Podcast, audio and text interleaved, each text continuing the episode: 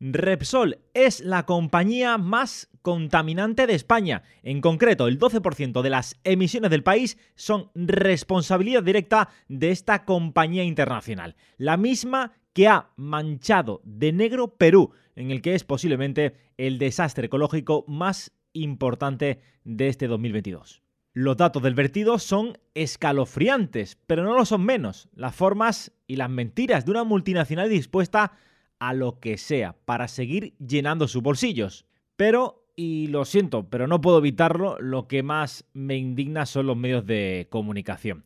Ver telediarios que ni mencionan la palabra Repsol en las noticias del derrame o titulares como peligroso discurso antiespañol en Perú como si los peruanos tuvieran que estar ahora contentos por lo que ha hecho mm, Repsol y por lo que ahora conocerán más adelante. O, este es, el, este es mi favorito, tremendo ejercicio periodístico, ¿eh? lo, lo avanzo, lo voy avanzando. Repsol aparece en este titular de 23, 23 palabras, la última de todas. Atentos. El vertido de crudo en Perú fue el doble de lo informado. Un juez prohíbe salir del país a los directivos de Repsol. Muy bien el mundo, muy bien. Os puedo asegurar que si no te metes en la noticia, no se ve la palabra Repsol. O sea, vas navegando por su web y lo único que vas a leer va a ser el vertido de crudo de Perú y un poco más. La palabra Repsol por ningún lado. No interesa, simplemente interesan más los maletines por publicidad, pues más que informar, obviamente. Se me ocurren cientos de titulares, primero mucho más atractivos, porque creo que hay bastante donde coger aquí, bastante. Y segundo, que reflejen un poquito más la verdad, bajo mi punto de vista. Ah, espera, aquí sí, aquí sí encuentro a Repsol, ¿eh? Ojo, atentos.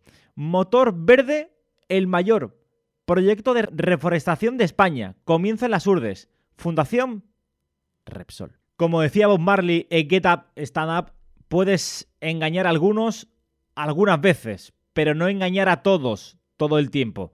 Así que ahora que ves la luz, ¿qué vamos a hacer? Levantarnos por nuestros derechos. Bienvenidos a Emisión Cero.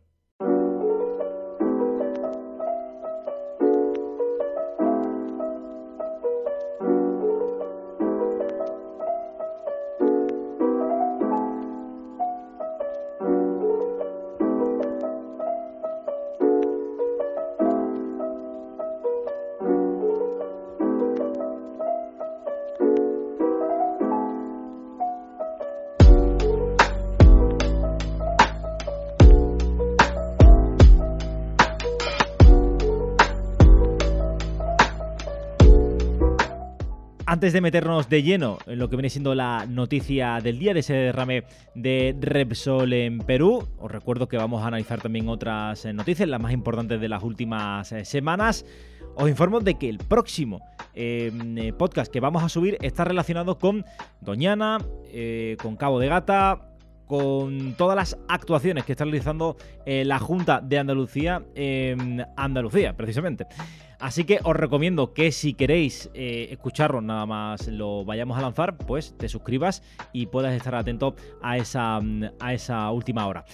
Eh, vamos a hablar con gente importante, ¿vale? Vamos a intentar eh, tener a, fuentes que nos comenten un poco qué es lo que está pasando en la Junta de Andalucía, en concreto sobre todo Doñana, que me parece el foco más importante, pero eh, de verdad, es una auténtica locura todo lo que está ocurriendo aquí en mi tierra y creo que le tengo que dar eh, prioridad porque eh, no, se puede consentir esto ya. Ya ahondaremos un poquito más en todo lo que en todo lo que está acarreando esta situación, pero desde luego que me parece muy importante tratar este tema. Pero vamos al lío, vamos a irnos con lo ocurrido en Perú en estos últimos 15, 20 días que creo que hay bastantes cosas que, comentar al respecto. El peor desastre ecológico de la historia de Perú. Un daño que, a la luz de las últimas investigaciones, parece imposible de reparar. Al principio, la multinacional Repsol informó que solo se habían derramado, ojo al dato, 7 galones de petróleo, unos 26 litros. Días después, el Ministerio de Medio Ambiente de Perú dijo que se trataba de 6.000 barriles, casi un millón de litros. El viernes, sin embargo, las autoridades precisaron la cifra de como mínimo 11.900 barriles de crudo, casi 2 millones de litros vertidos al Pacífico de cerca, cerca de la eh, refinería La Pampilla operada por la compañía cuando descargaba el combustible de un buque frente a las costas del Callao. Las dimensiones, como se pueden imaginar, teniendo en cuenta las cantidades, son eh, bastante grandes y, eh, según recoge el país, similar a más de 1.200 canchas de fútbol. Y es que el vertido de Repsol ya ha contaminado más de 20 playas y 5 reservas naturales. Ha matado a incontables ejemplares de peces, aves y nutrias y ha dejado sin trabajo a más de 3.000 personas, entre pescadores, artesanos y comerciantes. Mientras continúan las investigaciones fiscales por el delito de contaminación ambiental y la empresa y el gobierno disputan sobre las causas y la responsabilidad eh, del derrame, la sociedad civil se ha movilizado. Voluntarios y activistas acuden a la zona a rescatar animales agonizantes y protestan por este ecocidio, que en realidad es otro eslabón de una vieja cadena de catástrofes en Perú. Si me lo permiten, vamos a apartarnos un poquito del vertido de Repsol. Volveremos, por supuesto, vamos a contarle absolutamente todo lo relacionado con ese vertido de Repsol. Pero hay una verdad detrás de todo esto en el que también eh, hay que eh, culpabilizar al gobierno de Perú. ¿Por qué? Porque son varias las catástrofes que están teniendo lugar en, su país y que me, resultan especialmente llamativas. Eh, creo que hay que recogerlas y ponerlo todo, todo en contexto porque mm, ya les digo que es realmente lamentable lo que, lo que ocurre. ¿Que ¿De qué hablamos? Pues derrames que ocurren bastante lejos de la capital, de Lima, en las selvas y las montañas de Perú, donde la actividad de distintas empresas han dejado enfermos, muertos y desplazados desde hace décadas. ¿Que dónde tiene lugar? En la Amazonia peruana, el bosque húmedo tropical más extenso y con mayor diversidad biológica y cultural del mundo, donde se han encontrado niveles de plomo en sangre en la población indígena los derrames se originan en el oleoducto norperuano, una infraestructura de 48 años de antigüedad y con más de 800 kilómetros de longitud en la estatal Petroperú. ¿Que ¿Cómo llega el metal? ¿Cómo llega el plomo a la población indígena? Pues eh, se barajan varias eh, hipótesis, eh, las principales que puede llegarles a través de la dieta directa, en las zonas donde más contaminación ambiental hay, ya que, bueno, pues esa población caza y pesca para alimentarse y, según unos estudios, han demostrado la presencia de plomo en los animales de esta zona. En cambio, en lugares con menos contaminación ambiental, la vía más probable, según los expertos, los según los expertos, es por exposición ocupacional, como por ejemplo estar en contacto directo con el petróleo al participar en tareas de limpieza después de vertidos de crudo, que son más de 48 los que han tenido lugar en esta zona de Perú. El estudio incluyó a 1047 personas, de las cuales, y esto es lo más grave sin ninguna duda, 309, el 31%, eran niños menores de 12 años. La población estudiada pertenece a cuatro cuencas hidrográficas de la de Perú, una zona no industrializada y bastante remota. ¿Que ¿Cómo daña el plomo a la salud de las personas afectadas? Pues daña el sistema nervioso, hematológico, gastrointestinal, cardiovascular, renal, todas ellas eh, asociadas a la exposición eh, al plomo, tanto en adultos como en niños. Pero volvamos al vertido de Repsol y a sus muchas pero que muchas mentiras. Vamos a repasarlas una a una. Según el ministro de Ambiente de Perú, Rubén Ramírez, Repsol reportó inicialmente la noche del 15 de enero, el día que se produjo el derrame, un derrame de petróleo de 2,5 metros cuadrados y 0,16 de barril. 0,16. Al día siguiente, la compañía indicó a la prensa en un comunicado oficial que el incidente rápidamente superado una palabra yo creo que muy acertada Repsol, la de superado, se había originado por la violencia del oleaje, como consecuencia de la erupción volcánica submarina eh, en Tonga.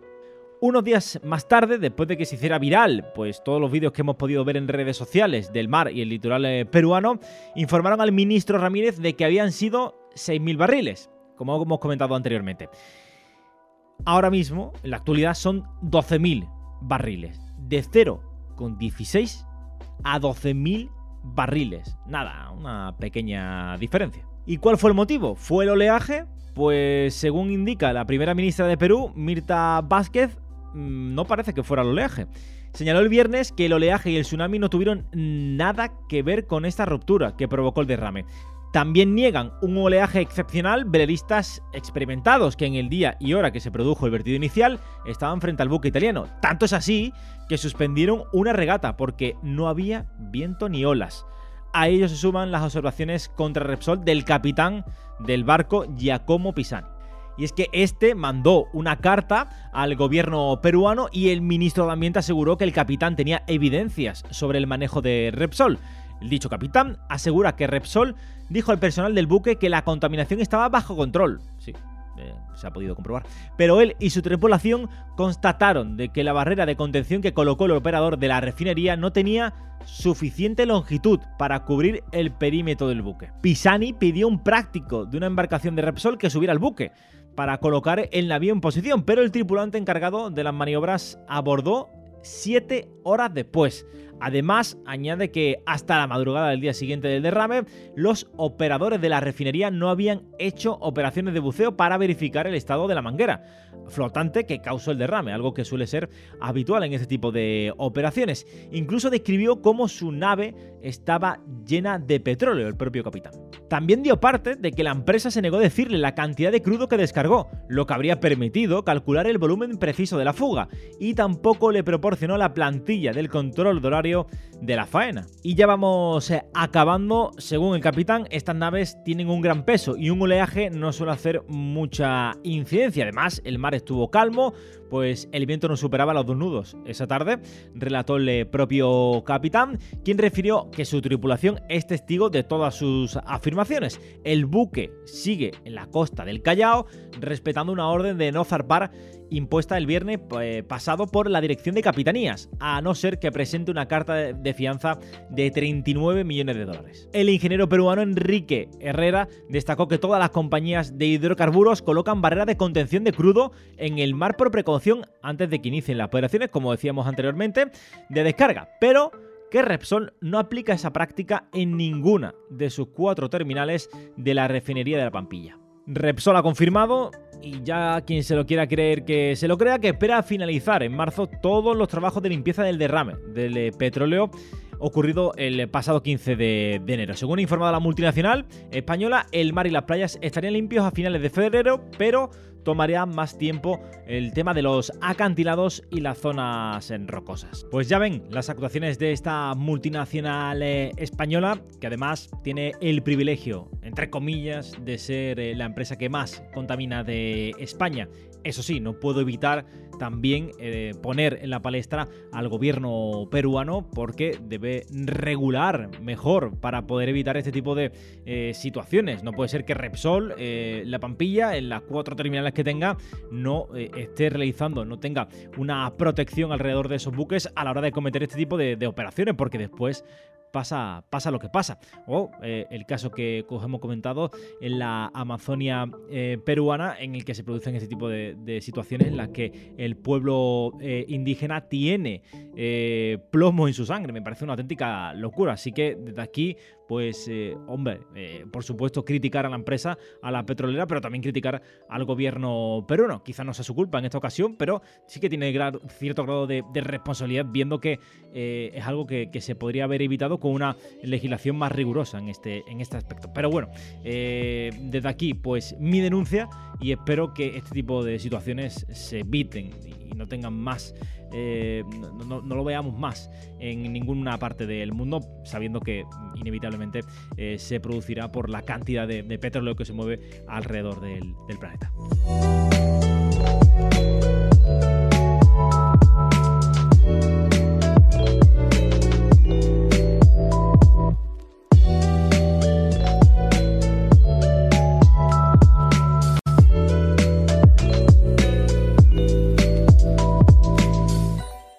La energía nuclear y el gas declarados como energías verdes por Bruselas. Antes de comenzar, les tengo que recordar que el último podcast de Emisión Cero precisamente sobre la energía nuclear, en la que hablamos con Eloy Sanz, un experto en eh, la materia, y os recomendamos que, paséis por allí por, eh, para que sepáis si la energía nuclear es verde o no es verde.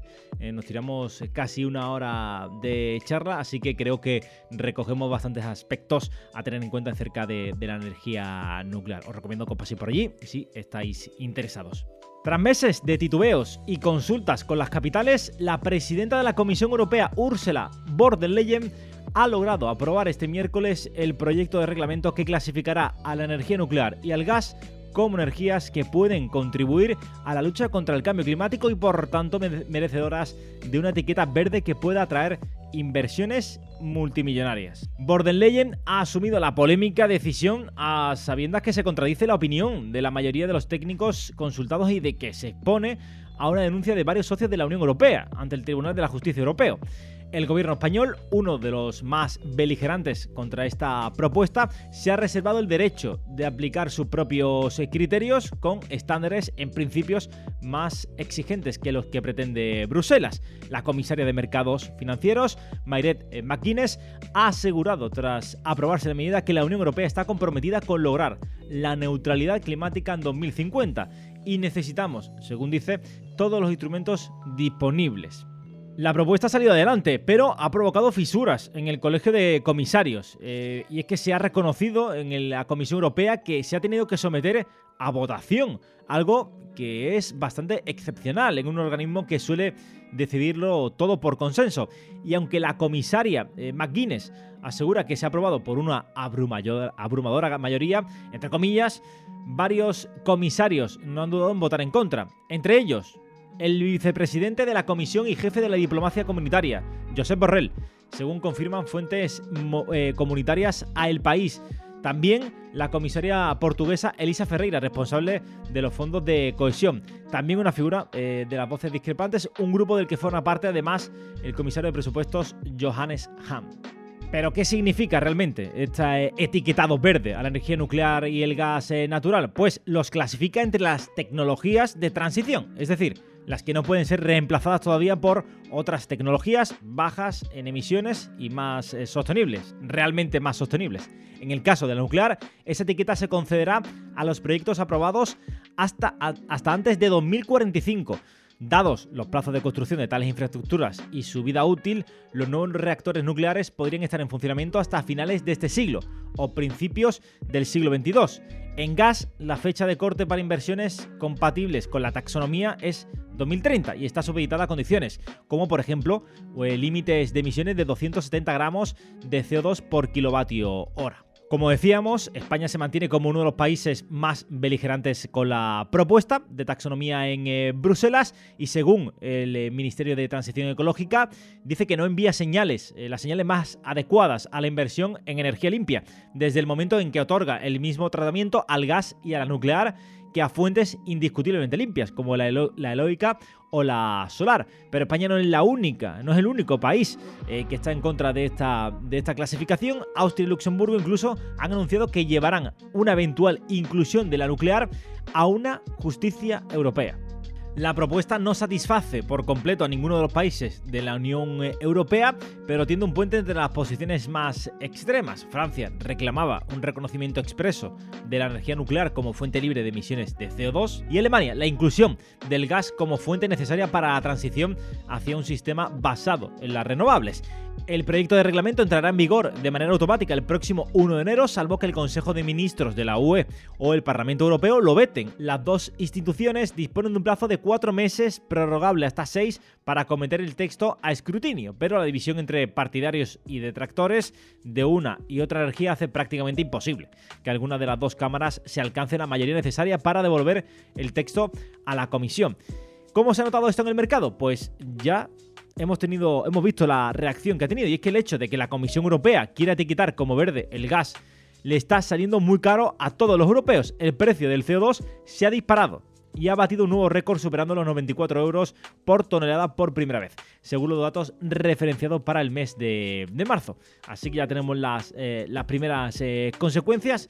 Vamos a ver cómo, cómo se desarrolla. Algunos se tomarán esta noticia como muy mala, otros como muy buena. Yo pongo el punto intermedio eh, con el podcast que os comentaba anteriormente, que os recomiendo fervientemente y espero que responda a todas vuestras expectativas.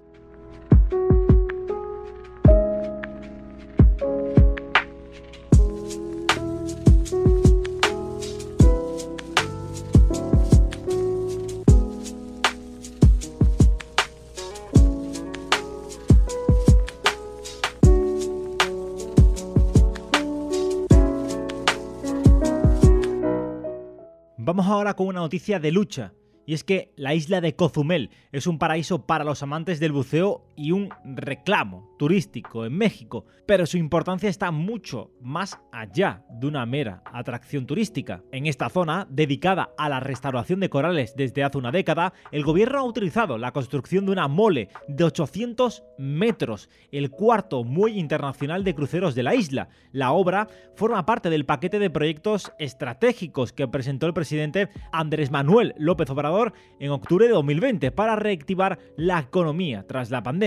A Germán Méndez, un biólogo que ha concedido una entrevista a El País, en cambio, le parece que destruir parte de los corales por los que es famosa la isla para atraer más cruceros significa matar a las gallinas de los huevos de oro. Y se pregunta, ¿a qué van a venir los turistas? ¿A ver piedras muertas? Cozumel no es una isla de muelles es una isla de corales. La pregunta es, ¿por qué quieren construir otro muelle si nunca han llenado los que ya existen? Así lo dicen los datos. La isla cuenta con tres muelles internacionales para cruceros que no han llegado a superar el 54% de la ocupación ni en 2018 ni en 2019 los bollantes años previstos antes de la pandemia. Aún así, Cozumel es una de las islas que más cruceros recibe del mundo. La empresa que ha ganado la concesión, Muelles del Caribe, ha conseguido un jugoso negocio. No solo construirá el muelle, sino también un edificio terminal con su área comercial correspondiente. Ahí podría estar la respuesta de todo.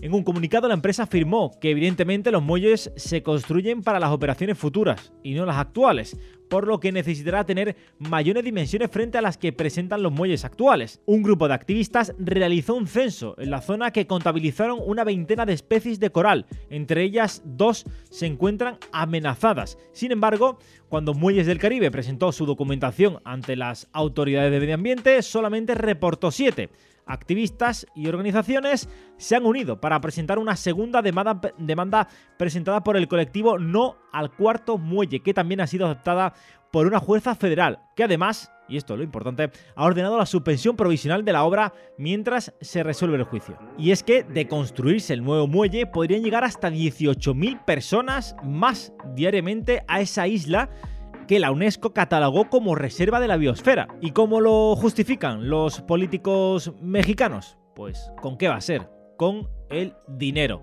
Marisol Vanegas, quien fuera secretaria de Turismo de Quintana Roo hasta julio del año pasado, ve con buenos ojos la construcción de un cuarto muelle de crucero porque dice no solamente aumentará el número de barcos, sino que también diversificará el tipo de compañías que llegan a Cozumel.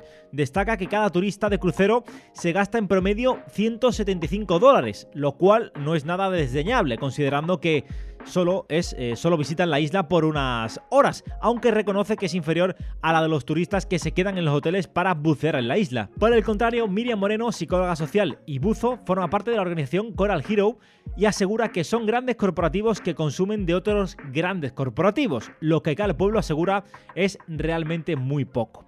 Ella se dedica a la conservación comunitaria de corales en varias partes del estado de Quintana Roo y cuenta que durante 2020, cuando prácticamente no llegaron cruceros por la pandemia, la economía de la isla se sostuvo de su fuente principal de ingresos, la industria del buceo.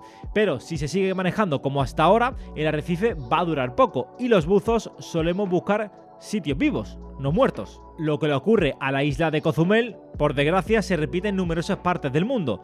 Archiconocida fue la decisión de Venecia de ponerle un freno a los cruceros. ¿Hasta dónde tiene capacidad un lugar para entretener a tanta gente diariamente? Proveerles de agua, procesar sus desechos. ¿Cuántos cruceros puede albergar una isla antes de sobrepasar sus límites? Se pregunta la autora de este artículo, Teresa de Miguel. En términos medioambientales, la belleza de Cozumel es a la vez su condena. Miles y miles de turistas que quieren disfrutar de sus arrecifes de coral, de sus playas de agua cristalinas, de su selva con decenas de especies endémicas. Pero para abastecer esa demanda hay que crear clubs de playa, resorts y más espacios. Y poco a poco están desapareciendo esas áreas prístinas que atraían a los turistas en un principio. Es la historia de Cancún, de la playa del Carmen, de Tulum, de muchos más ejemplos. Según cuenta el biólogo marino Tomás Gurú, lo que están haciendo en toda la Riviera Maya es cortar los manglares, construir hoteles y tirar sus aguas residuales al mar. Por eso vemos enormes cantidades de algas en estos lugares que están acabando con los corales.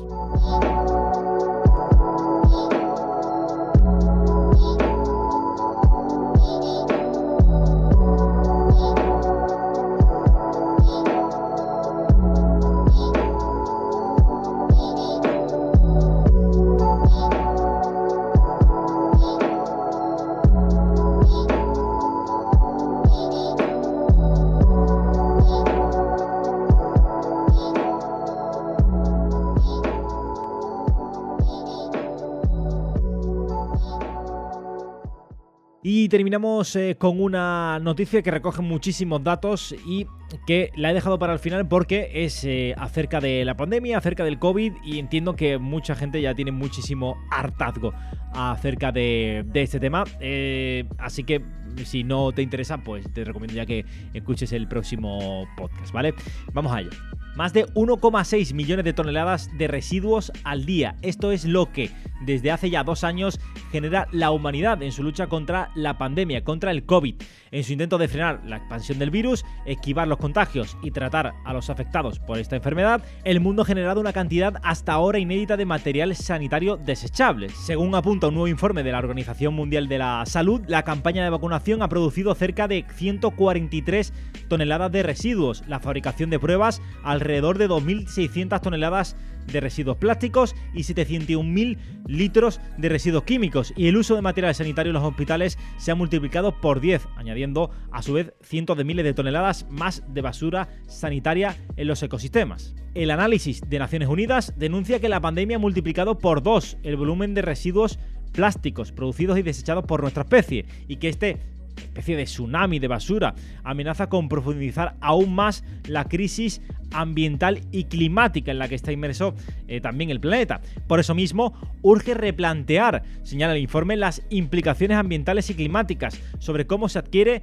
usa y gestiona el material sanitario. Así pues, la actual crisis sanitaria ya ha generado más de 8 millones de toneladas de desechos plásticos, en su mayoría de productos de un solo uso, como las 3.400 millones de mascarillas sanitarias de un solo uso que, según apuntan varios estudios, se descartan a diario en todo el mundo y que en la mayoría de ocasiones no se gestionan eh, correctamente. En estos momentos se estima que al menos 25.000 toneladas de estos desechos sanitarios ya han acabado vertidas en los océanos eh, globales. A largo plazo, concretamente hacia finales de este siglo, se estima que casi todos los residuos plásticos asociados con la pandemia terminarán en el lecho marino o en las playas. El COVID-19 está intensificando la presión sobre un problema que ya está fuera de control. La pandemia podría acabar por revertir el esfuerzo global que hemos hecho durante estas últimas décadas para reducir la contaminación por desechos de plásticos en el océano. La OMS plantea una batería de soluciones para minimizar la huella ecológica del material diseñado para hacer frente a la pandemia. Por ejemplo, apostar por productos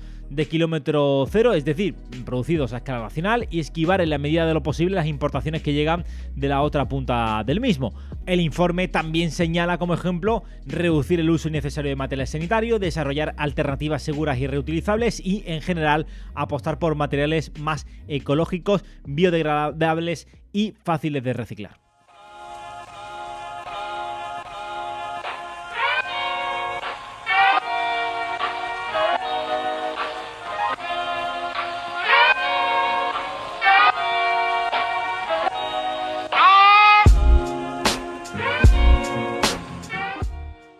Llegamos al final. Espero que os haya gustado. Si eres de Repsol, no me demandes, ¿vale? Tranquilidad, no pasa nada. Eh, yo solamente cuento lo que, lo que hay.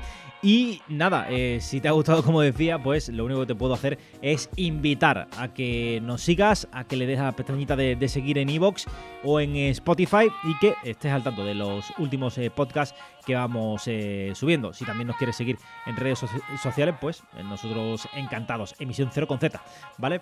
Por si, por si te interesa. Nada, hasta aquí hemos llegado. Nos escuchamos en el próximo programa que, como dije anteriormente, va a estar relacionado con Andalucía, la Junta y todos los proyectos que se están llevando a cabo que me parecen que no tienen ningún tipo de, sentido. Vamos a hablar con personas que eh, nos puedan ofrecer más información de primera mano.